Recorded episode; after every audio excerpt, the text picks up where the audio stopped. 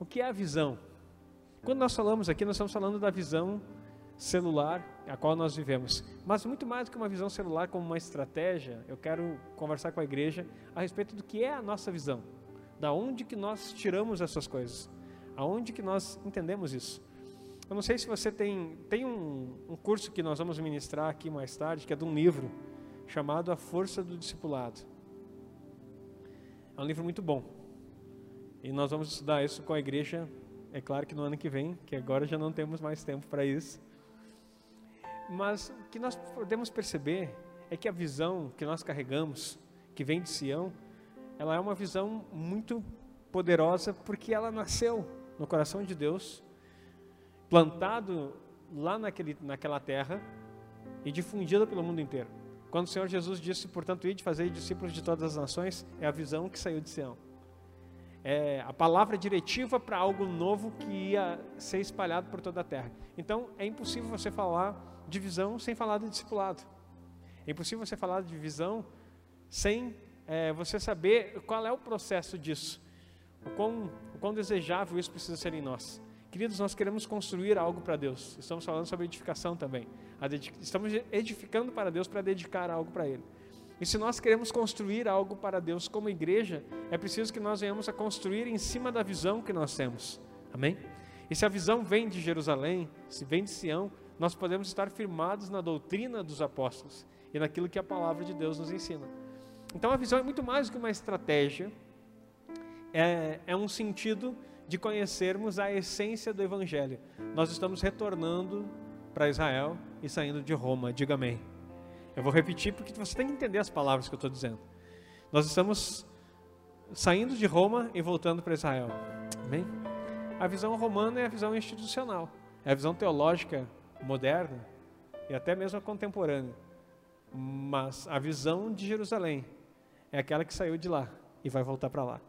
Porque todos os dias, eh, todos nós um dia estaremos reinando com Ele de Sião para as nações. Então, por isso que nós precisamos nos ajustar. E quando você, eu, eu estou muito impactado com o culto de sábado passado, que começou domingo e foi vindo, cada um desses cultos que nós estamos celebrando. E conversava agora à tarde com com um discípulo. E, e as observações que ele fez foi exatamente a respeito disso. Nós precisamos estar conectados. Eu não sei se você conhecia o apóstolo Enéas, mas eu sou mais dinâmico em algumas atitudes, mas em comportamentos eu me vejo muito nele e vejo muito dele em mim. Em pensamentos, em atitudes, em formas de agir, nas convicções na força daquilo que nós acreditamos, na maneira como nós conduzimos as coisas. Porque eu tenho prazer de dizer que ele é o meu pastor. Que ele é a pessoa que eu olho. Uma das coisas que me chamou a atenção dele, eu não sei, você pode perceber. Eu não estou falando que é assim, eu estou te dizendo que Deus une perfis, certo? E o discipulado e a visão tem que estar caracterizado nesses perfis que Deus usa. Talvez você não saiba, mas o apóstolo René foi militar. Um bom tempo. E foi militar de operações especiais. E você começa a ver o perfil da condução, do jeito que ele age, o jeito que ele uh, faz as coisas, a visão em si como ela é implantada, não num sentido de militarismo, estou falando num sentido de perfis de, de pessoas, não são pessoas pacatas. O apóstolo René, tem 62. E agora vai me fugir a idade. Mas já passou dos 60. Tu olha para ele nas fotos, você pensa que é um, que é um guri que está chegando aos 50. Então você que está chegando aos 50, se sente elogiado agora, um guri de quase 50 anos, ou uma guria de quase 50 anos. Porque você vê que nele há um dinamismo. Quando você vê o, o apóstolo Enéas, ele foi militar, aposentado e músico ainda, maestro, bacharel em trombone. talvez você não nem sabia disso, trombone de vara. Um excelente músico, maestro. Eu sou músico e tenho essa identificação comunitária. Então as coisas vão se unindo. Eu quero dizer para você, Deus nunca vai colocar alguém na sua vida para compartilhar a vida de Deus que não entenda quem você é e como você pensa. Eu vou falar de novo. Deus nunca vai colocar alguém para compartilhar a vida de Deus na sua vida, através do discipulado, que não entenda quem você é e como você pensa. Ele respeita o teu perfil. Dá um aplauso ao Senhor por isso. Então, queridos, essa é a beleza da igreja. Porque aqueles doze que Jesus organizou, tinha o Pedro, que era intenso. Tinha Tomé, que era sempre um pé atrás. Tinha Judas, que o traiu. E que, que desgostoso que fica, né? Mas tem que mencionar, estava lá. Tinha João, que era íntimo. E assim você começa a ver alguns. Tinha Tiago. E dentro desses perfis, que se chegaram a Cristo e se deixaram discipular e entenderam a visão, Deus pode reunir pessoas de diversas personalidades, diversos perfis, para que todo mundo seja atendido na necessidade do corpo. Para isso ele fluiu dons através da tua vida. Porque além de você ter a, o teu perfil, o teu carisma, a tua forma humana de conexão, ainda tem a porção de Deus da vida dele que se manifesta em dons para serviço que nós vimos ontem, para que você, além de ter o perfil, você possa servir as pessoas e fazer com que elas estejam mais próximas de você. Querido, você será parecido com aquele que te discipula. Se você não está parecido, é sinal que você não está sendo discipulado. Culpa do discipulador? Não. Não vamos falar em culpa aqui, mas se fosse para culpar alguém, a culpa é sua. Porque nós nos achegamos perto daqueles que nós queremos ser iguais. E se aquela pessoa que está te liderando, lembrando que liderança não é imposição, liderança é identificação e relacionamento. Ganhei até um chimarrão. Glória a Deus. E aí, ninguém é forçado a andar junto. Nós escolhemos andar juntos.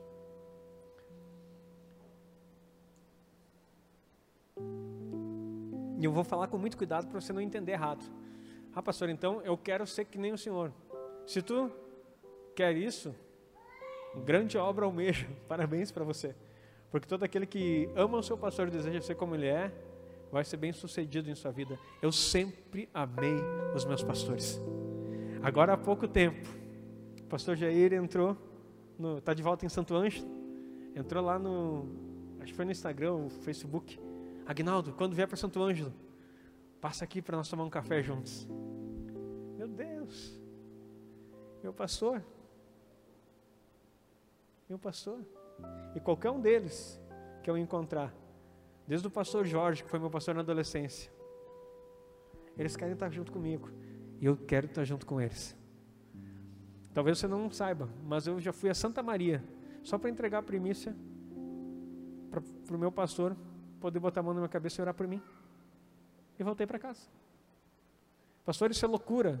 Não. Isso é discipulado. Eu tenho um motivo para estar junto com Ele. Se a minha correria do dia a dia me impede de estar próximo, então eu acho um motivo espiritual. Eu vou lá porque eu preciso estar junto com Ele. A pandemia agora nos afastou disso. Mas agora vamos voltar. Logo, logo estou subindo a Santa Maria de novo, só para ele botar a mão na minha cabeça. Só que, claro, ele disse, Agnaldo, ele falou comigo essa semana, ah, nós temos um lugar para te mostrar, que eu sempre lembro do Caleb, porque o Caleb um dia chegou na janela da cozinha da casa dele e olhou e tem muito, muitos, muitos morros, muitas montanhas ali em Santa Maria. E a janela da cozinha dá para umas montanhas bem bonitas. E daí o Caleb era pequeno ainda e disse assim: ah, Que vista! E isso marcou todos na casa. Cada vez que eles encontram algum lugar, eles lembram do Caleb. E daí ele falou até para nós assim, Caleb, falou para Caleb, Caleb, tu é muito lembrado lá em casa. Porque cada vez que a gente vê um lugar bonito, a gente lembra de você e diz a tua frase. Ah, que vista! E daí ele disse, Agnaldo, tem um lugar que eu achei aqui que eu quero que vocês venham conhecer. Ótimo para a gente sentar e tomar um chimarrão. Tem uma vista que o Caleb vai dizer, Ah, que vista! Gente, quem não quer isso? Quem não quer isso? E você vai dizer, pastor, eu quero isso com o senhor.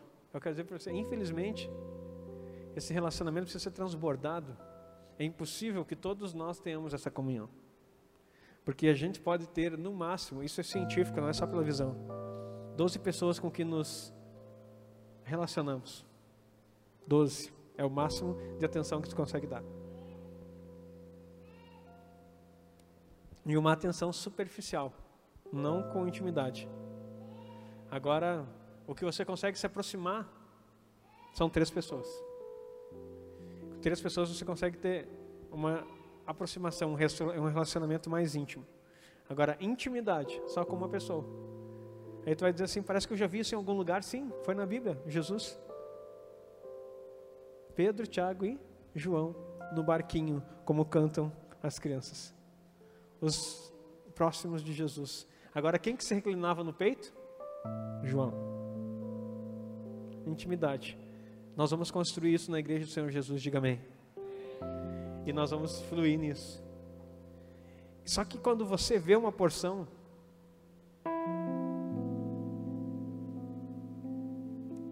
derramada na vida das outras pessoas, daquele que bebem das mesmas coisas, você não se sente distante. Porque quando alguém olhar para você, e você vai lembrar de Pedro e acho que eu falei isso aqui em algum dos cultos, que é tantos que a gente está fazendo que eu não me lembro qual, que quando Jesus, quando Pedro negou Jesus, a mulher disse: "Sim, você estava com ele". E ele disse: "Não, você está louca". E ele disse assim: "Você estava, porque o teu jeito de falar te denuncia". Eu quero dizer para você, se você andar junto, o teu jeito de falar vai ser o meu jeito de falar. Não imitar. Você não vai falar como eu falo mas a linguagem vai ser a mesma. E quando você tem a linguagem de quem te lidera, você reproduz a linguagem e ninguém se sente distante. Se a igreja está se sentindo distante, é porque nós não entendemos a linguagem e não nos afinamos na unidade.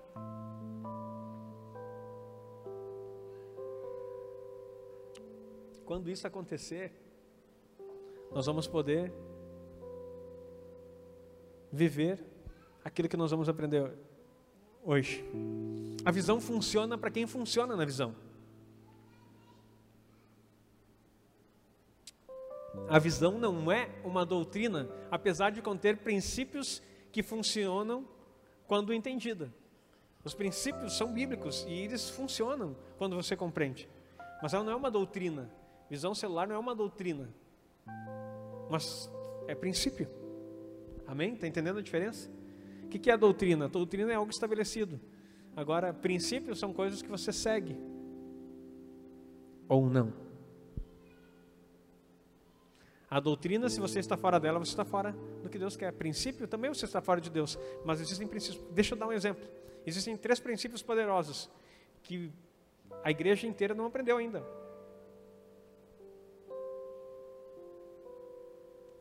Quais são eles? Os princípios mais poderosos que nós recebemos da palavra: primícia, dízimos e oferta. É princípio? É princípio. Todos andam neles? Não. Vão deixar de ser de Jesus por causa disso? Não. Vão ir para o inferno por causa disso? Não. Só vão perder muito nessa vida. E depois um dia que eles vão chegar diante de Deus mas aqui, como é que não aconteceu comigo? Porque eu orei, eu jejuei. E daí Jesus vai olhar para ti e dizer, sim, mas eu deixei princípio de acesso para você e você não quis utilizar. Já terminei. você não quis utilizar. E aí, não adianta você reclamar. Você não fez. É simples assim. Alguém, quem fez a carteira de motorista aqui? Maravilha, né? A melhor parte é o teste. Está ali o irmão Almeida que trabalhou muito tempo com isso e trabalha ali é a parte mais legal, né? Onde todo mundo se apavora. Tem gente que quase cai na fé. Desculpe. Mas é que é verdade. Tem gente que quase. Porque é difícil. Agora, existe uma pontuação enquanto você está fazendo a prova. E existem princípios que você aprendeu e como devem ser feitos. E quando você erra um, se encostar na baliza e derrubar a baliza, o que, que acontece, meu irmão? Acabou. Qual é que é o princípio? Não encostar. Se apagar o carro, quando está andando numa esquina, no meu tempo, apagar o carro, cortava. Chegou algumas coisas, mudou.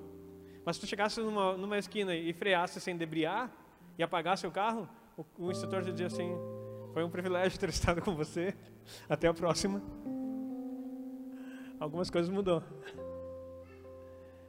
E aí, queridos, cada princípio não cumprido traz o que para você? Uma reprovação. Diante de Deus, não, querido. O instrutor ficou magoado contigo e saiu triste. Ah, estou sem carteira ou foi você que perdeu? Você. Ele não está nem aí. Sai e vai fazer outro aluno. Não estou dizendo que Deus não está nem aí com você. Mas esses exemplos ajudam a fixar na tua mentalidade. Porque assim, ó, quem perdeu foi você. E eu vou dizer para você: quem reprovou na carteira sabe o quanto é doloroso porque eu tenho que fazer tudo de novo, pagar tudo de novo, organizar tudo de novo, fazer tudo outra vez. E se você chegar de novo e errar naquele princípio, sabe o que acontece? Volta lá para trás. Nós andamos de vitória em vitória. Amém? É isso que Deus nos chama. Nós não estamos para retroceder.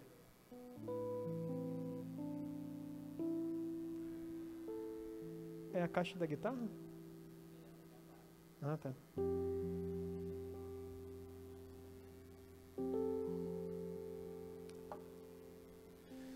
Nossa doutrina, olha lá. A visão não é uma doutrina, apesar de conter princípios que funcionam, quando entendida e não é uma estratégia sacramentada. Entendeu? É assim e pronto, nós não podemos encaixotar, nada que Deus faz. Nossa doutrina é a palavra como um todo, mas a visão carrega a doutrina dos apóstolos, porque os apóstolos fizeram a mesma coisa. Iam de casa em casa. Quem teve, se você não assistiu ainda aquela série de palavras dentro dos 21 dias que a gente falou a respeito ali, ali tem uma escola.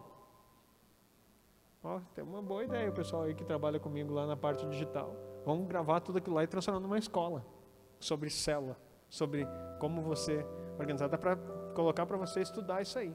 Poderoso. Uma das partes mais impactantes que eu achei foi aquela do Gadareno. Porque eu também sou edificado quando prego. Porque Deus fala comigo e depois eu só transmito. Primeiro aconteceu comigo, para depois eu passar para vocês. Então, a doutrina dos apóstolos ensina a como trabalhar. Pode colocar o próximo ali. Atos 2, 42 e 47. Perseveravam na doutrina dos apóstolos, na comunhão, e no partir do pão e nas orações. Em toda a alma havia temor e muitas maravilhas e sinais se faziam pelos apóstolos.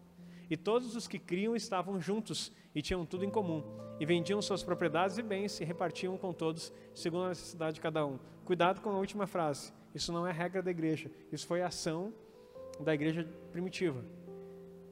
E essa ação foi movida pelo sentido de que a emergente volta de Cristo era latente no coração deles. Jesus está voltando. Aí eles começaram a vender. Mais tarde, Paulo corrige eles: Ei, para com isso. Porque eles começaram a vender tudo que tinham e distribuir entre todos para ter em comum. O que, que vai acontecer depois que acabar o dinheiro? Tu vende tua casa, tu vende teu terreno, tu para de trabalhar, vende tudo, Jesus está voltando. E daí a gente começa a viver tudo em comunidade. E daí o que, que acontece depois? Vai faltar dinheiro? Vai faltar comida? Vai faltar provisão. Algumas pessoas acham, não foi comunismo na igreja, não. Foi uma expectativa da iminente vinda do Senhor. Mas deu problema. Depois Paulo tem que voltar, porque alguns não queriam, voltar, não queriam trabalhar. Porque estavam esperando Jesus voltar.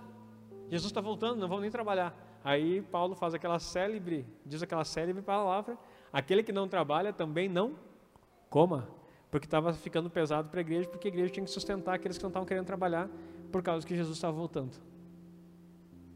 Então, tem um, poderoso ensino aí, mas tem uma repreensão embaixo. Não pensa que a igreja é pura no seu sentido humano de ações. A Bíblia registra nossos acertos e os nossos erros. Amém? E está aqui para nós aprendermos. Então, olha o que está legal aqui. Perseverava na doutrina dos apóstolos. Glória a Deus, o que era ensinado. Tinha algo chamado didaquê, que eu ensinei nos cultos sabáticos que nós fazíamos. Nós estudamos toda didaquê. Quem lembra que a gente fez isso? A didaquê, eu passei numa folha para vocês, o resumo dela, que era o manual que a igreja primitiva ensinava. A gente fazia nos cursos de sexta, aqui nesse templo já. O palco era virado para lá, nós fazíamos aqui. Na comunhão, estar juntos, no partir do pão, partir do pão era nas refeições diárias, mas também na celebração de ceia, que eles celebravam todos os dias. E nas orações. Toda alma havia temor. E olha, porque toda alma havia temor, o que acontecia? Muitas maravilhas e sinais faziam pelos apóstolos. Sabe por que, que esses sinais, essas maravilhas aconteciam? Por causa de todo esse, esse, esse princípio. Eles perseveravam numa doutrina. E a doutrina nos ensina como devemos nos portar e como devemos honrar e como devemos receber. Jesus não fez muitos milagres em diversos lugares, porque as pessoas não honravam Ele, não recebiam Ele, não entendiam o que Ele estava fazendo. Agora, quando a igreja entende o que está acontecendo, não é a falta do dom, é a falta da tua, do teu entendimento de receber e honrar aquele que Deus coloca na sua vida. Eu quero dizer para você, para toda a igreja, até você que me escuta na internet, o teu pastor, se ele tem o Espírito Santo, se ele é batizado no Espírito Santo, ele pode fluir em sinais e maravilhas. Ele pode, os sinais que creem, se ele crê, pode seguir ele e abençoar você aí onde você está. Você está vendo isso aí na internet, pode ser em qualquer lugar do Brasil ou do mundo. Mas só não acontece, sabe? Porque não é porque o teu pastor não crê. Alguns não creem de fato. Mas é porque a honra não é dada. Porque quando o pastor da casa ora, é o pastor da casa. Mas se vem um profeta de fora ou alguém que tem o dom de fora, por que, que as coisas acontecem? Não se trata de não ter o mover de Deus sobre a vida da pessoa. Se trata da desonra das pessoas que não estão preparadas para receber e saber que Deus usa quem Ele quer, no momento que Ele quer, conforme as necessidades da igreja. Amém? Quero dizer para você, você precisa de um milagre?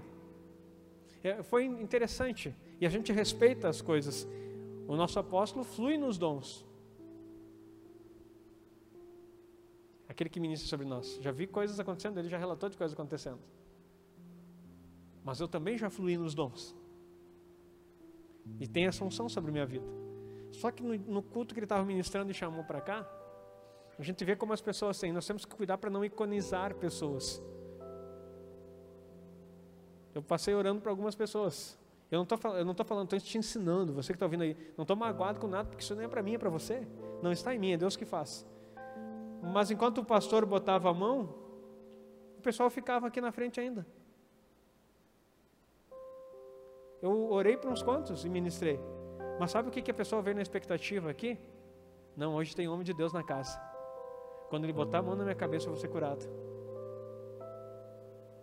Sabe o que aconteceu aqui? Talvez visivelmente nada. Mas sabemos que a cura é um processo e pode se desenvolver depois. Só que, olha que ensino poderoso que eu estou te dando aqui. E não é repreensão para ninguém, é ensino para você que está aqui, glória a Deus pela tua vida, porque agora você já sabe. Você precisa tirar daquilo de quem você entende que Deus colocou na tua vida aquilo que você precisa. Lembra da mulher do fluxo de sangue?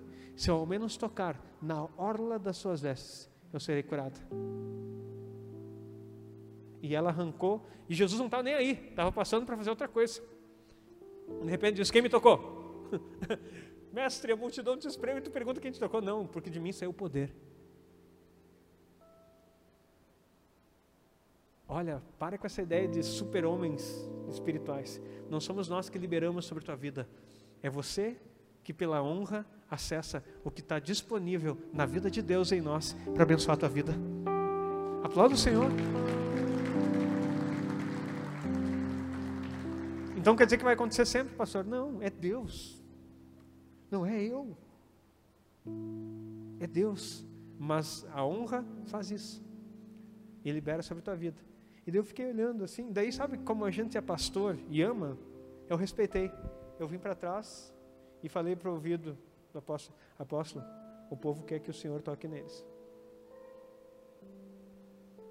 Se esse era a forma de fé que a pessoa tinha, e falei para a apóstola Raquel, toca nelas, estão esperando o seu toque.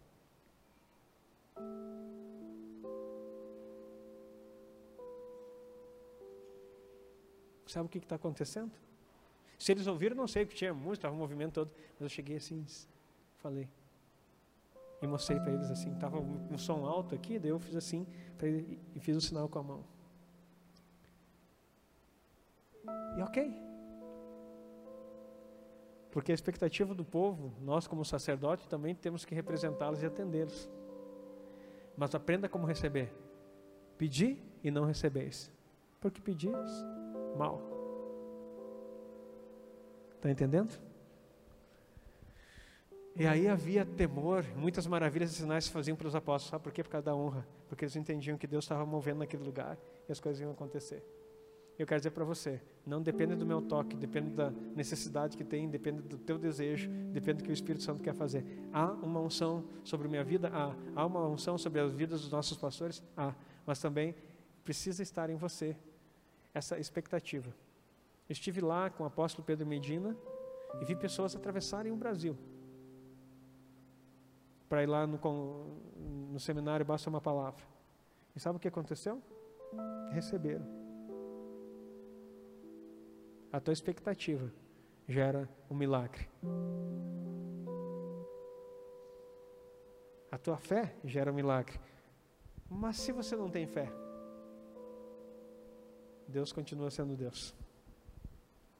E vai fazer. Amém? Vamos continuar ali? Próximo. E perseverando unânimes todos os dias no templo Olha que coisa mais propícia, que tempo nós estamos? Tempo de milagre. Hanukkah. Unânimes todos os dias no templo. Tu está todo dia aí. Se tu está vindo aí, já são seis. Eu quero dizer para você, Deus tem um milagre para desatar na tua vida. Então, aplauda Ele, porque você precisa corresponder. Perseveravam unânimes todos os dias no templo e partindo o pão de casa em casa, olha a célula voltando aí, comiam juntos com alegria e singeleza de coração, louvando a Deus e caindo na graça de todo o povo. Sabe o que cair na graça de todo o povo? Todo mundo olhava e dizia assim: Meu Deus, eu quero ser que nem eles, eu quero isso que eles têm. Não é cair na inveja do povo, é cair na graça. É um desejo, se tornar desejável. E todos os dias acrescentava o Senhor à igreja aqueles que se haviam de salvar. Todos os dias, a igreja nas casas a igreja no templo, o Senhor acrescentava. Quero dizer para você que Ele vai acrescentar muito, estou falando isso. Nesse final de Hanukkah, um dos milagres que você vai ver é Deus acrescentando pessoas na sua vida. Quem já fez a lista que eu solicitei para você fazer das pessoas? Quem já fez a lista? Ninguém, né? Lembra que era fazer uma lista com pelo menos três pessoas? Para você começar a orar nesses dias de Hanukkah, para que o milagre acontecesse? Eu falei num dos primeiros cultos. Não lembrava? Vou lembrar. Então vou te dar uma tarefa. Nós estamos em Hanukkah, tempo de milagre. O milagre que nós falamos, lembra que gente falou que Deus vai fazer algo novo para nascer? Pessoas não crentes, pessoas que não estão no teu relacionamento, não pessoas da igreja. Célula não é para quem está na igreja. Não é chegar no final do culto, oh, irmão, quero você, você e você na minha célula. Não é isso. É pessoas de fora Deus vai te dar três. Pelo menos três. Diz um amenzinho aí. Mas você vai começar a orar por elas hoje. Já faz a lista aí. Não é pecado escrever no culto, não. Pega o papel e a caneta, pega o celular e já começa a dizer: Ai meu Deus, me mostra, Espírito Santo, quem são as pessoas. Lembra de pessoas. Com certeza tem três pessoas que você se relaciona e que não estão na igreja. Ou que estão desviados. Então, Deus vai começar esse milagre. E o Senhor vai acrescentar. Vamos lá para frente? Para termos êxito na visão celular, precisamos compreender qual é a visão de Deus. E qual é essa visão? A visão é o reino de Deus, aquilo que nós estamos falando. E dizendo: o tempo está cumprido, o reino de Deus está próximo. Arrependei-vos e crede no Evangelho. Esse é a visão do reino. Arrependei-vos e crede no Evangelho. Marcos 1,15. Pode passar o próximo slide. Iniciamos falando dos dons e ministérios, falar mais um pouquinho. Jesus manifestou o reino E ao comissionar seus discípulos, manda-os pregar o reino. Então Deus manifestou o reino e manda eles pregar o reino. Essa é a visão. Pregue o reino. Lucas 9, 2. Enviou-os a pregar o reino de Deus e a curar os enfermos. Olha, anota isso. O que, que ele mandou fazer? Enviou a pregar o reino de Deus e a curar os enfermos. Aí algumas pessoas ficam pensando assim, poxa, um dos, um dos meus encontros com o pastor Eduardo Reis, um amigo que o Senhor me deu, que fala muito sobre o reino, algumas pessoas até perguntaram assim, pastor, agora o senhor vai, vai entrar na visão da reino? Não, eu já estou na visão do reino desde 2012, querido. Esse livro foi escrito, isso é um livro escrito em 2014, está aí, ó. Ipsis Literis. O meu encontro com ele foi conexão de Deus, porque havia algumas coisas do reino que eu não entendia e que Deus revelou na vida daquele mestre. E eu falei um dia no microfone lá no, no auditório onde ele estava ministrando, que ele me deu a oportunidade de, de compartilhar algo. Eu disse: Olha, eu não estou aqui buscando cobertura ou querendo estar tá debaixo de uma nova visão. Eu já tenho uma visão, tenho meu pastor, falei, tenho meu apóstolo que ministra na minha vida. Agora o que me encanta é saber que Deus dispensou coisas na vida desse homem que para mim é como se eu tivesse o quebra-cabeça quase todo montado, mas faltava uma pecinha para encaixar aqui para mim entender. E Deus me conectou com o Eduardo. Tá claro. Que era a questão do reino e salvação. Quando encaixou aquela peça, poxa, está aí. Agora nós podemos seguir adiante e avançar dentro da visão que o Senhor tem nos dado. Continuo amigo dele, continuo estudando algumas coisas com ele, mas eu não estou buscando algo novo. Eu estou simplesmente entrando naquilo que é a dispensação desse tempo. O evangelho do reino será pregado a todas as nações. Então virá o fim. E assim Deus tem dado conexões com várias pessoas. Você está entendendo que nós não estamos fazendo algo novo. Pastor, agora então a moda é falar reino. Não, querido, tu estava fora dele, por isso que tu não entendia. Fora do, da, do entendimento, não fora do reino. Né? Talvez até fora do reino, não sei. agora nós estamos entrando numa dimensão que vamos entender. Então, Jesus mandou pregar o reino. Lucas 9, 2 tem que estar na tua cabeça. Enviou a pregar o reino de Deus e a curar os enfermos. Reino de Deus e cura. Olha aí, ó que está acontecendo nesses últimos dias? Também ensinou a buscar o reino. Mateus 6,33. Mas buscai primeiro o reino de Deus e sua justiça, e todas as coisas serão acrescentadas. A priorizar, buscar esse reino. Pregar o reino, buscar o reino. Isso foi ensinado. Próximo. Pedir o reino. Lucas 11, 2. E ele lhes disse: Quando orares, dizei: Pai nosso que estás no céu, santificado seja o teu nome, venha o teu reino, seja feita a tua vontade, assim na terra como no céu. Olha que coisa poderosa que está na mão da igreja. Pode colocar o próximo? Está conseguindo anotar aí? Então, é uma visão do reino. A visão celular resgatou o princípio bíblico da implantação do reino, que a igreja tradicional atribuiu a uns clérigos comissionados. Deixa eu traduzir isso para ti se tu não sabe. É só para pastor. Eu me lembro que vários anos, e escrevo isso no livro, as campanhas de missões nas igrejas tradicionais era os campos estão brancos. Rogai ao Senhor da seara que envie mais trabalhadores. Sabe quem eram os trabalhadores? Pastores. A igreja ficava, e eu, adolescente, pré-adolescente, nós tínhamos aquelas, aqueles bancos de de madeira. Quem viveu numa igreja mais tradicional antiga sabe disso. Era um tipo esse tipo de madeira assim antigo e, e de madeira mesmo. Ele tinha o genoflexório. Alguém já ouviu falar nisso? Genoflexório. É um nome chique para dizer que tinha uma tábua que tu se ajoelhava para orar. O nome daquele, daí tu baixava, na minha igreja era assim, tu levantava, daí tu podia botar o pé na frente, depois tu baixava e daí tu ajoelhava ali para orar. E nas campanhas de oração, nos cultos de oração, era assim: o genoflexório era baixado e nós ficávamos. Eu me lembro de eu orando e dava um papelzinho para nós por motivo de oração. Eu tenho isso na minha imagem, aquele papelzinho embaixo ali, com, eu tenho até, vem até o cheiro da madeira na, na, na minha lembrança, para ver como a gente guarda as coisas. Né? E eu orando, Senhor, envia mais trabalhadores, envia mais trabalhadores. Só que não me contaram que o trabalhador era eu era você. Não eram os pastores, era nós. Os campos estão brancos desde a minha adolescência. E eu pedindo o pastor para colher. Queridos, não vai vir. Os pastores são parte do ministério para aperfeiçoamento dos santos, para que eles façam a colheita. E nós queríamos mandar os homens para colher, dava uma força e lançava no campo, muitos morriam, porque o chamado não é para ceifar, o chamado é para preparar pessoas para que juntos façamos a maior colheita da história. Queridos, eu gravei uma música num CD que compartilhei, repostei essa semana no Facebook. No primeiro CD da banda Tabernáculos, eu tinha uma banda Tabernáculos gravado em. Eu disse que o Tabernáculos é antigo essa história, né? Gravado em 2004. E daí tem uma música que o Senhor me deu, que eu não sei se é nessa que está, ou se é no segundo CD, que foi gravado em 2007. Enfim, mas a música, acho que é no segundo. A música diz assim: Eis-me aqui, envia-me a mim. Daí a, o refrão da música diz exatamente isso. É, a, a, letra é assim: Como invocar. Como, é, vamos ver, pega aí um head, deixa eu ver. Como invocarão. Isso é bom, essa ela não conhece, tá?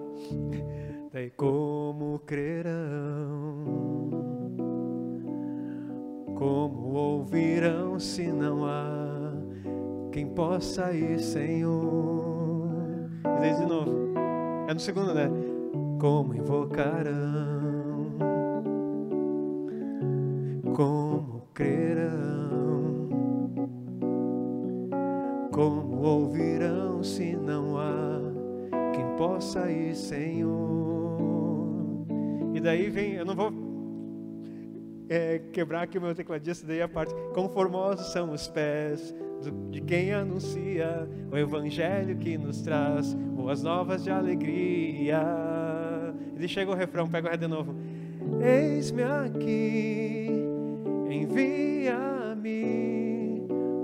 Os campos estão brancos, o mestre já falou. Envia mais obreiros, Senhor.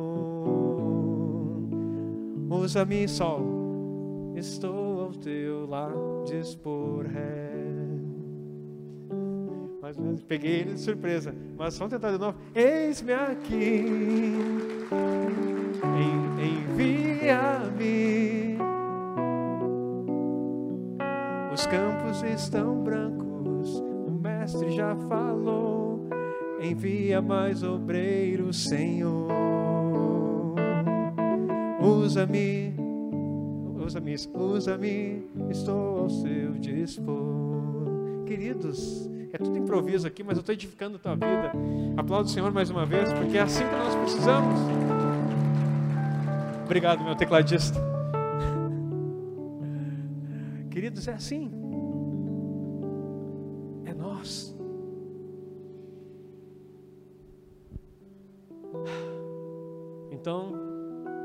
Vir outros, é você.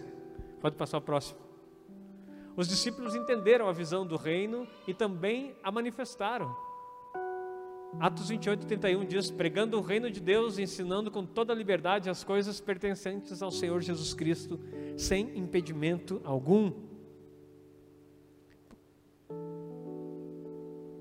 E vendo as multidões, teve grande compaixão delas, porque andavam cansadas e desgarradas, como ovelhas que não têm pastor. Então disse: aos seus discípulos: A seara realmente é grande e poucos são os ceifeiros. Rogai, pois, ao Senhor da seara que mande ceifeiros para a sua seara. Quem são os ceifeiros? Diga eu, com mais força. Quem são os ceifeiros? É isso que nós precisamos. Agora eu lembrei do pastor Darling, né, que ele é cearense. E ele lia esse versículo e brincava, dizendo assim: é, A seara é realmente grande e poucos são os cearenses. Mas é mais ou menos assim. Rogai ao Senhor do Seara que mande mais ceifeiros para a sua Seara. E somos nós. Pode colocar o próximo.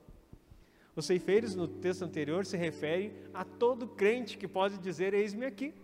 Não importa se são novos convertidos, Se a chama está em seu coração, o Espírito Santo nos capacitará para entregar o que já tem recebido do Senhor. Não importa se tu é novo convertido, na verdade, os melhores para evangelizar são os novos convertidos, porque eles estão vibrando com aquilo que receberam. Me repreenda em nome de Jesus todo crente antigo que diz assim: É, querido, logo passa. Porque se passou, tu desviou, meu irmão. Se o teu coração não está incendiado mais para fazer a obra, tu saiu da rota.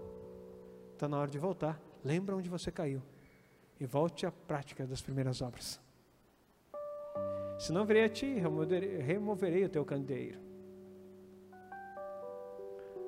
A gente não associa os textos bíblicos, né? Tu não está incendiado para fazer a obra do Senhor? Quero dizer para você, nessa casa tem sacerdote. E nesse tempo, vou estar tá soprando as brasas sobre tua vida. E o Espírito Santo vai acender um fogo no teu interior. E o milagre que ele tem reservado nesse tempo vai se manifestar na tua vida. Em nome de Jesus. Ninguém despreze a tua mocidade, mas ser exemplo dos fiéis na palavra, no trato, no amor, no espírito, na fé e na pureza. Então não importa se tu é novo, o que importa é que você seja o modelo dos fiéis. E o Senhor vai te usar. 1 Timóteo 4,12. Esses três que Deus vai te dar, eles vão vir incendiados. Não se apavore, meu irmão, se não se apavore, não vai acontecer. Vai acontecer libertação, vai sair demônio, vão se endemoniar dentro da casa, vai fazer uma festa. A festa do Senhor, porque quando o diabo sai, o território está ganho. Vai ter cura, vai ter libertação, vai ter unção. E eles vão vir novos. E você vai ver uma grande colheita do Senhor. Próximo. A visão de Deus é o reino, e o reino tem território, tem geografia, tem multidão e a disposição do ir cumprir a palavra, crendo que fiel é o que nos chama e também fará. Você ouviu isso? A visão de Deus é reino, o reino tem território, tem geografia, tem multidão, tem a disposição do ir. Lembra que tudo começa na multidão? Achei muito lindo que o culto infantil, isso, isso que eu acho bonito.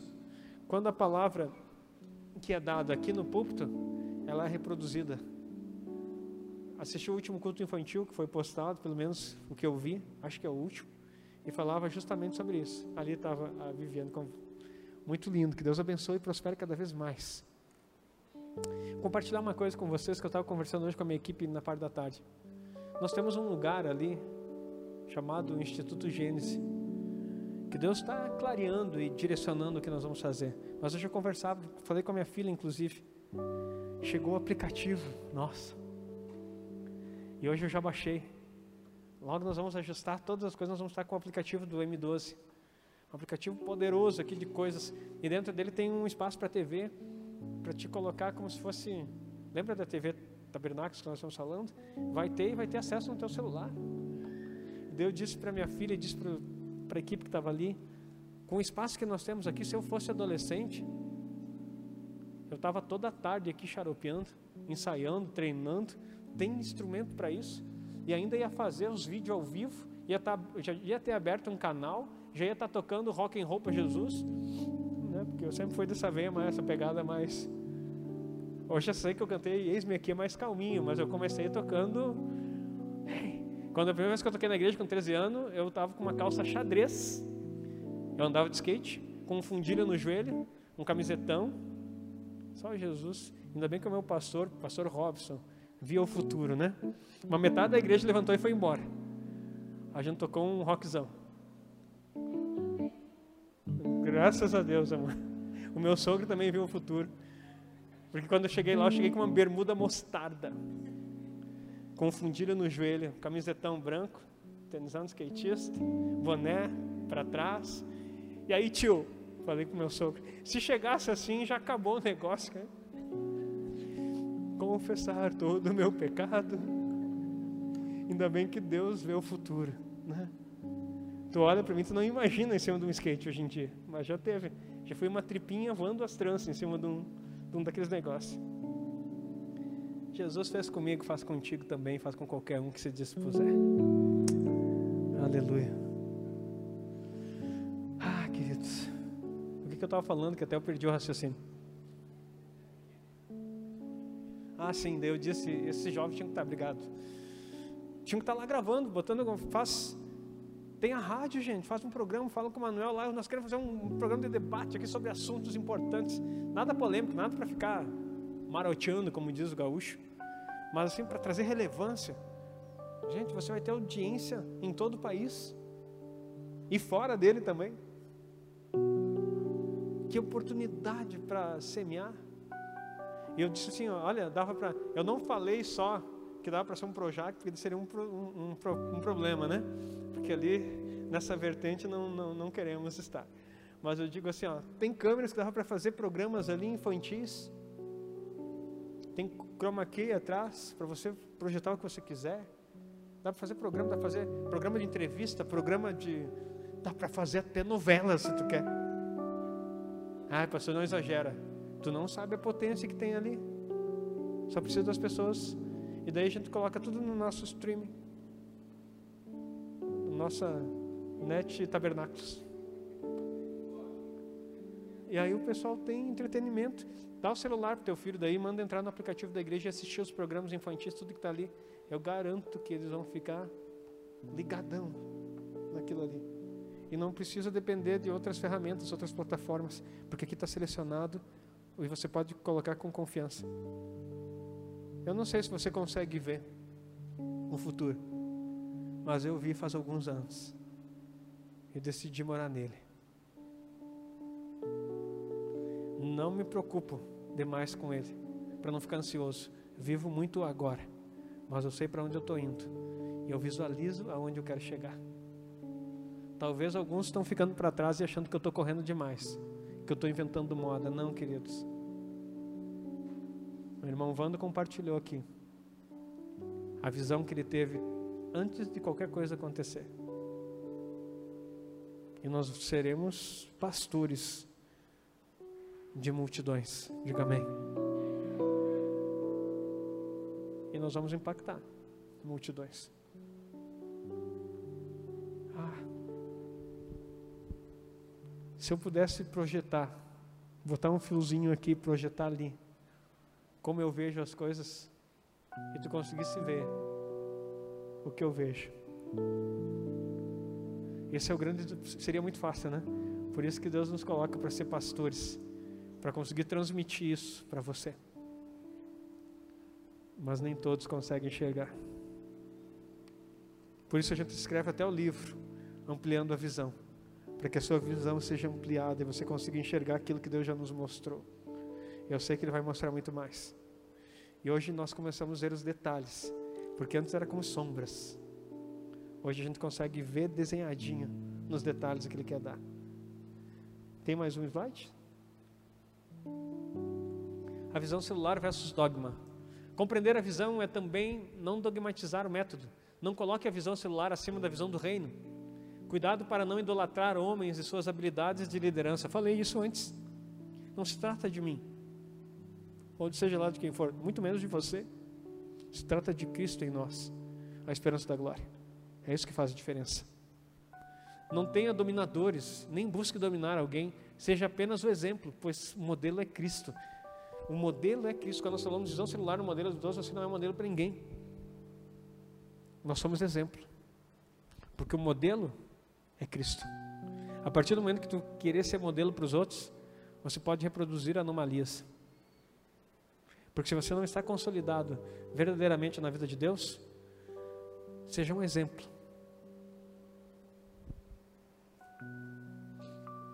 Mas mostre o modelo em você. Entendeu? Seja exemplo dos fiéis. Acabamos de ler o versículo.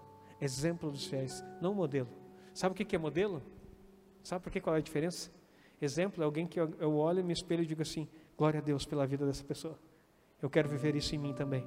Através de você, eu através da luz que você irradia, eu sou iluminado para viver a vida de Deus. Agora, modelo é molde, forma, formato. Eu não posso encaixar ninguém no meu modelo, porque eu não tenho esse poder. E nem sou o modelo adequado para você reproduzir. Eu sou exemplo. O modelo é Jesus. Não vos conformeis com esse mundo, mas transformai-vos pela renovação. Saia da forma desse mundo e transforma pela renovação do vosso entendimento. Porque o modelo tem que sair da forma do mundo e entrar no modelo de Jesus. Amém? Ficou até bonita essa frase. Anota aí para postar depois. Não dá para perder a piada. Saia do modelo do mundo. Opa, saia da forma do mundo e entre no modelo de Jesus.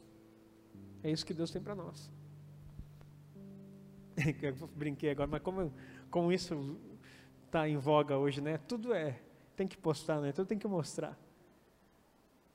E daí, hoje eu conversava com o irmão, nós estávamos olhando algumas coisas lá na Casa Nova, e daí eu disse para ele, irmão Elton, tem coisas que a gente tem que curtir no privado, e não tem que postar para ninguém. Tem coisas que às vezes você quer comprar um calçado, você quer comprar uma roupa, você quer comprar alguma coisa, algum benefício para tua casa, para tua família, e você não compra para desfrutar, você compra para os outros ver. E aí, rede social. Querido, quando eu estiver desfrutando aquilo que Deus deu para mim, eu amo você, mas esquece que eu vou estar. Tá... Algumas fotos a gente compartilha. Quando eu vou para Israel, aí eu estou assim o tempo inteiro. Eu quero que vocês vejam o que eu estou vendo. Mas nos momentos que Deus derrama sobre a minha vida lá, querido, eu não vou compartilhar. É meu, é eu, eu estou aqui.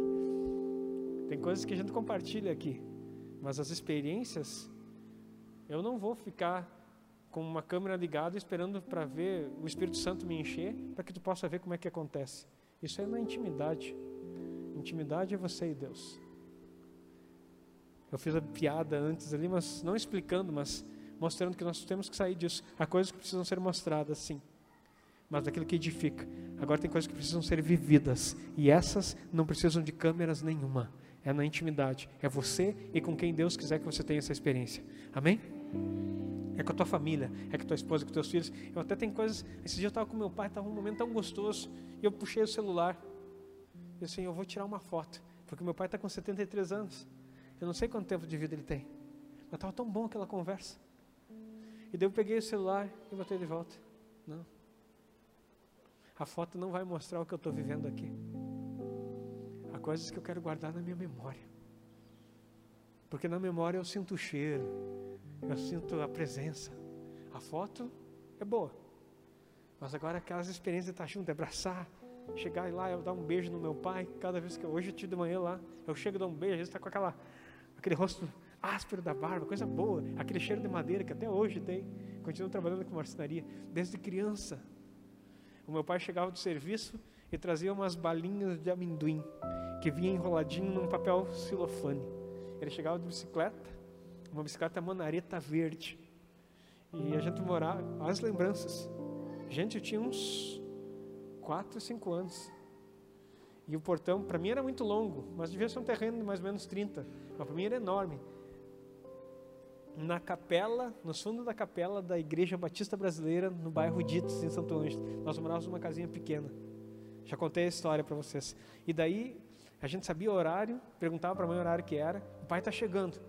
E a gente saía, quando ele chegava no portão, o portão era, um, era tipo uma porteira assim para abrir, com aqueles arames, e quando ele mexia no, no arame, dava o barulho lá, rengia aquele portão, e nós saía louco correndo.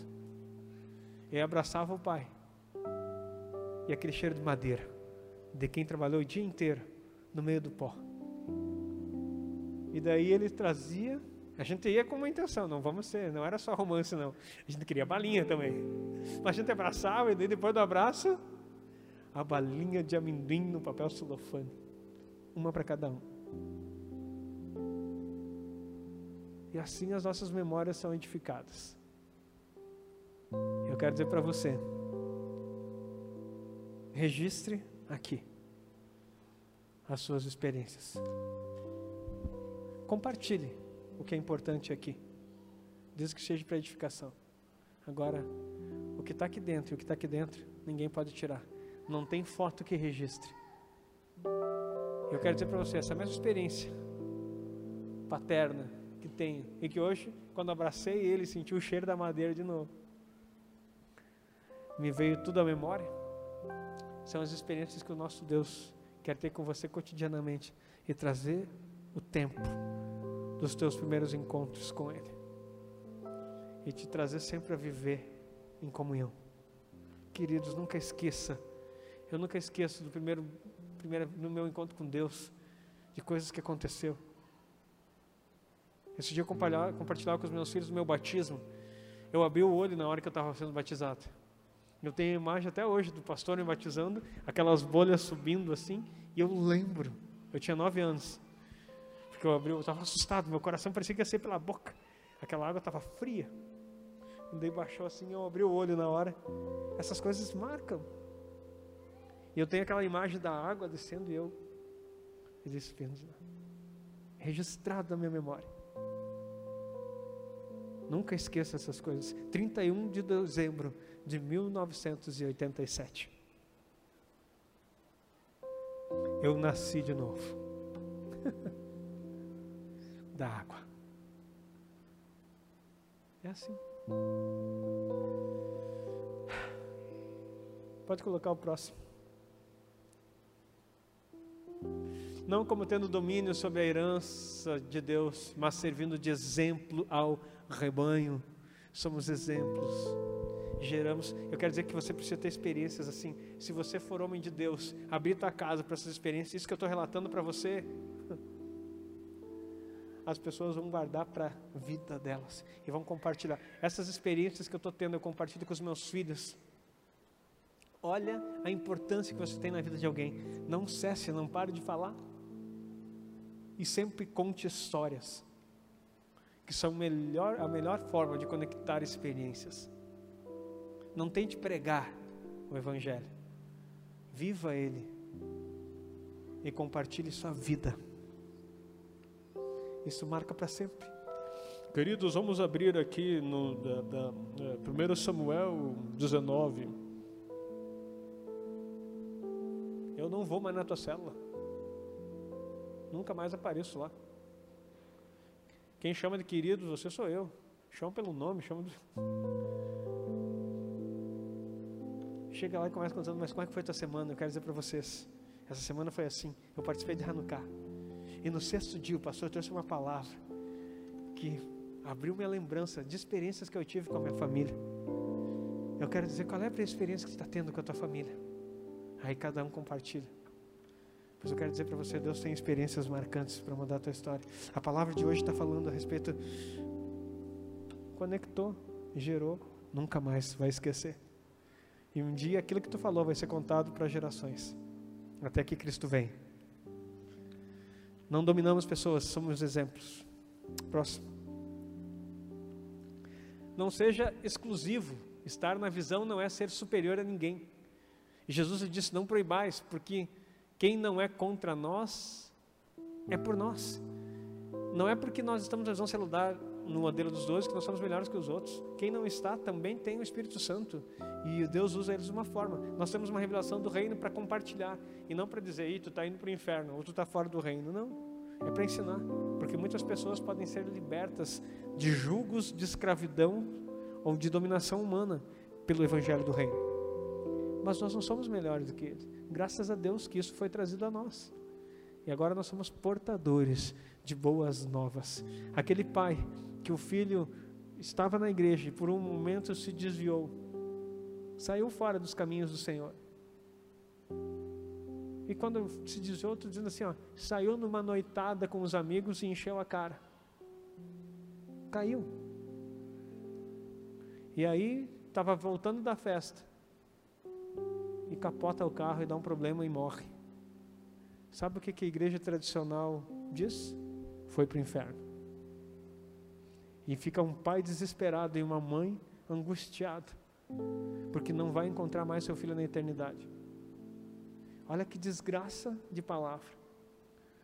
Eu quero dizer para você: se ele errou, isso aqui não é, legal, é dar legalidade ou autorização para pecar, mas se ele errou, a vida dele estava em Cristo, ele pode ser até disciplinado na era vindoura, mas ele vai estar na eternidade com, com você. Porque aquele que vier a mim, o Senhor diz que de maneira nenhuma lançarei fora. Olha, isso é o evangelho do reino, querido. Ah, universalismo, pastor, então quer dizer que todo mundo vai ser salvo de qualquer jeito. Estou falando de pessoas crentes que às vezes falham. E principalmente jovens, quero dizer para você, conversávamos esse dia com outro discípulo e ele usou essa expressão que eu achei muito linda. Existe uma idade em que é normal que se erre. Mas depois de certa idade, erros já não podem ser tolerados. Jovens podem errar, porque são imaturos, mas homens não podem cometer meninices, porque já passou da fase dos erros. Em que fase você está? Menino ou homem espiritual? E não estou falando de idade, estou falando de maturidade. Porque existem pessoas idosas que chegam ao Senhor na velhice e são meninos espirituais e podem até cometer erros.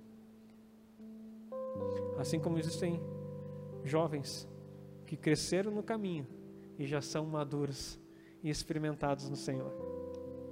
Olha como Deus trabalha. O Evangelho do Reino nos faz discernir essas coisas. Cuidado, a visão, de, a visão é de Sião, portanto, não torne romana. Criar ícones e querer proibir outras pessoas. Pode colocar o próximo. Não elitize, tampouco constitua papas para si. Não desprezem o som daqueles que não receberam a visão de Sião. Somos um corpo e Deus possui a multiforme graça que distribui aos seus membros como bem deseja. Todos que têm a vida de Deus vivem o reino e vivem o reino podem nos abençoar. O M, se o M12 não servir, não serve. E isso vale para qualquer modelo. Se o M12 não servir a todo mundo, independente se é M12 ou não, não serve. É por isso que nós estamos aqui. Pode colocar o próximo? Temos uma visão de Sião, temos um são, temos uma estratégia que funciona, pautada na palavra. Somos doze, o modelo de Jesus, mas não somos a elite do reino, não somos superiores a ninguém, somos servos de todos. Isso é o princípio que você precisa saber. Quando você aprender isso, você vai ter prazer em servir. Sabe? Eu tenho orado e Deus vai levantar uma nova equipe de 12 aqui nessa igreja. E daí algumas pessoas ficam preocupadas, dizendo, de novo essa história de 12, pastor, não, não traumatize. Uma igreja, não leve em conta a infantilidade daqueles que ainda não estavam maduros dentro da visão. 12 é um decreto de administração com sabedoria e inteligência. Não quer dizer que aqueles que eram 12 antes são piores porque os novos estão se levantando, não. São dispensações e tempos diferentes. Deus vai usar aquelas pessoas que estavam antes para outras finalidades no corpo, na igreja. E vai levantar novos para outras coisas que precisam ser alavancadas. Então, nós precisamos ser maduros e saber que nós somos servos, independente, porque ser doze não é um título, é um serviço. É um serviço, não é um status, é fundamento. E não quer dizer que tem que ser 12 do pastor, porque a visão celular, ela se multiplica pelos 12. Os meus 12 terão os 12 deles. E já falamos aqui. Se o que eu derramo na vida do meu discípulo e ele tiver a mesma linguagem, você não vai se sentir diferente. Você vai se, se sentir participante. Então os meus doze terão os doze deles, que terão os doze deles, e assim se formam as gerações. A primeira geração de doze são doze homens, a segunda geração são 144 líderes para ganhar um território. Por que, que isso não aconteceu? Porque na imaturidade que nós, igreja, estávamos nascendo na visão, nós entendemos que é como se fosse um posto. Aí na hora que eu chamava os doze, vinha todo mundo os doze aqui. e, e foram bênçãos na minha vida, esses homens e essas mulheres. Só que, agora aprendam um mistério. Os doze não são para ser bênção somente na, na minha vida, eles são bênção no território onde eles estão. Essa é a diferença. Os doze não são levantados para agradar um líder, mas para levar Cristo a quem não tem, na mesma essência daquele que os envia.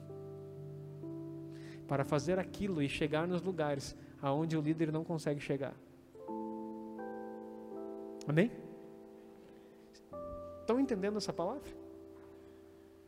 Então, todos têm o potencial de cumprirem esse ID. Doze não é algo diferente de qualquer discípulo, é simplesmente uma visão de multiplicação. Pode colocar o próximo. Tudo que for diferente disso não deve ser reproduzido. É anomalia religiosa, não é a visão celular, o modelo dos doze. Queremos a visão do céu na terra, a glória de Deus manifesta e não a glória humana. Onde a visão do reino entrar, a mudança irá acontecer. Amém? Tem mais um? O que respalda a visão, olha, isso aqui é importante. O que respalda a visão celular é a unção do Espírito Santo. Sem unção não há visão. No entanto, muitos querem apenas o método e desprezam a unção. Olha que palavras fortes escritas em 2014. Querem se alimentar da visão celular, mas não fazer parte dela.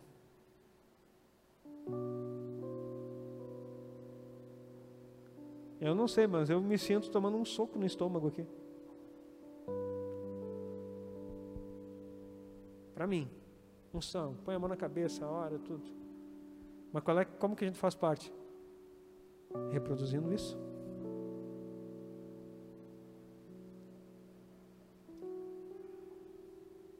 Querem adaptá-la para a sua realidade, mas sem os princípios.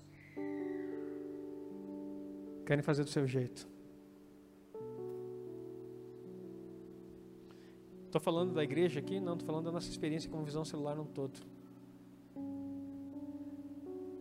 Então tem um modelo, tem uma forma, tem um jeito de fazer. A gente faz, não adapta.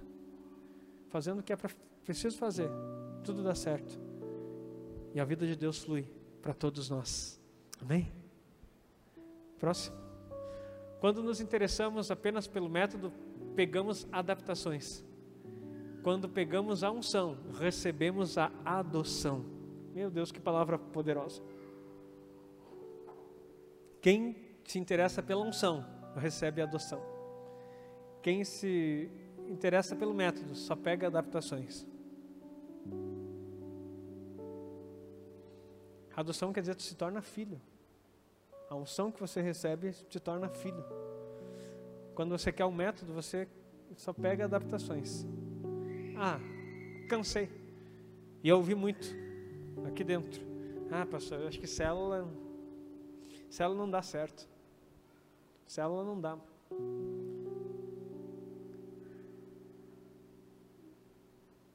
A expressão célula não existe na Bíblia, mas a prática dela está registrado em todo o Novo Testamento.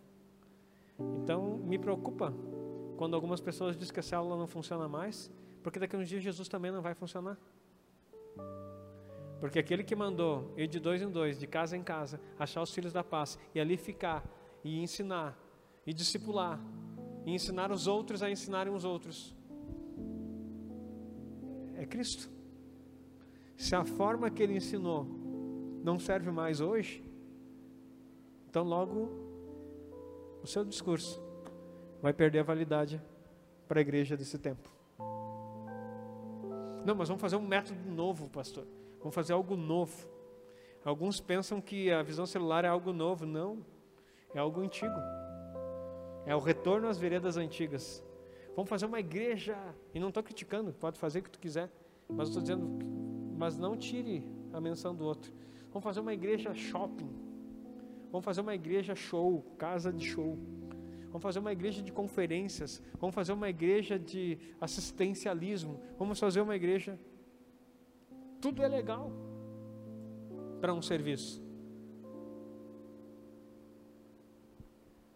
Mas eu quero que me mostre onde é que está escrito.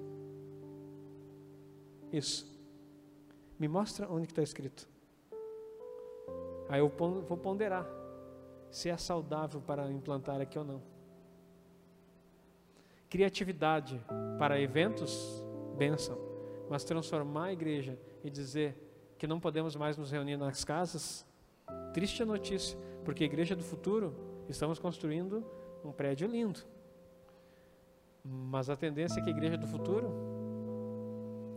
talvez não consiga se reunir muito por aqui não.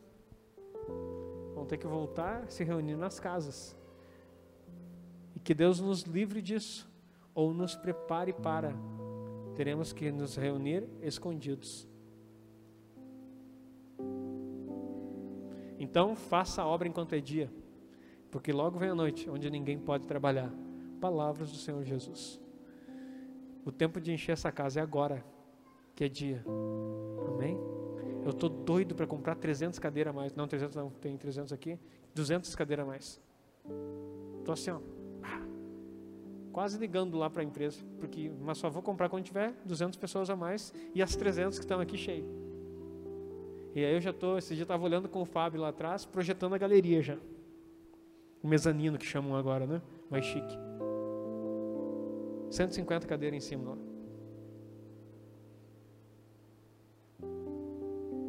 Para quê? Para dizermos que somos uma igreja grande?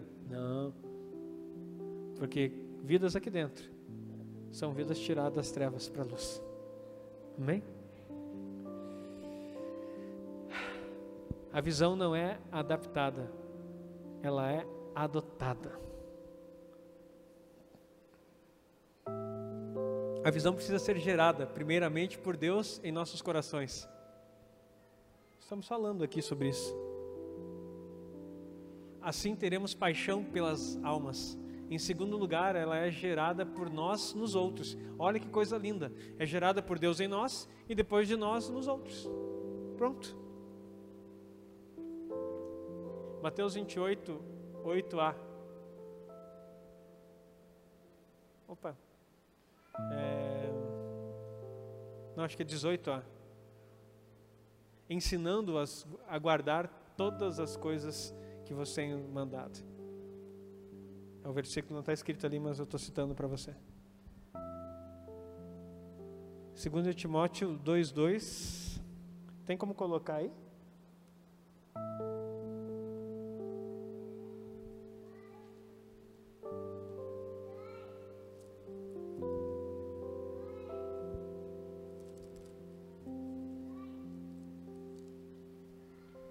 Olha só que versículo poderoso. O que ouviste de mim, diante de muitas testemunhas, transmite a homens fiéis e capacitados, a fim de que possam igualmente discipular outros. Pega esse versículo, faz um quadro e põe na sala da tua casa. Falando sério? Escreve bonito, uma letra bonita, faz um quadro e põe na tua sala. Lá onde é que tu vai ter tua cela? O que ouviste de mim diante de muitas testemunhas, transmite a homens fiéis e capacitados, a fim de que possam igualmente discipular a outros. É uma visão que se retém? Não, se multiplica para o crescimento. Pode voltar lá para os slides, por favor?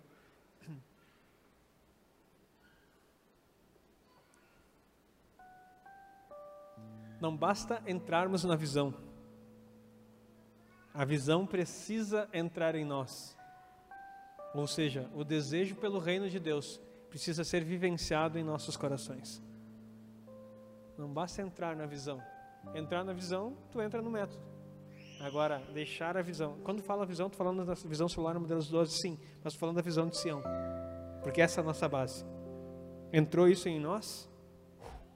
Nós vamos fazer que nem os doze de Jesus. Vamos sair para as nações. Próximo. Aqueles que apenas entram na visão celular entram no método. Aqueles nos quais a visão entra, entram na unção.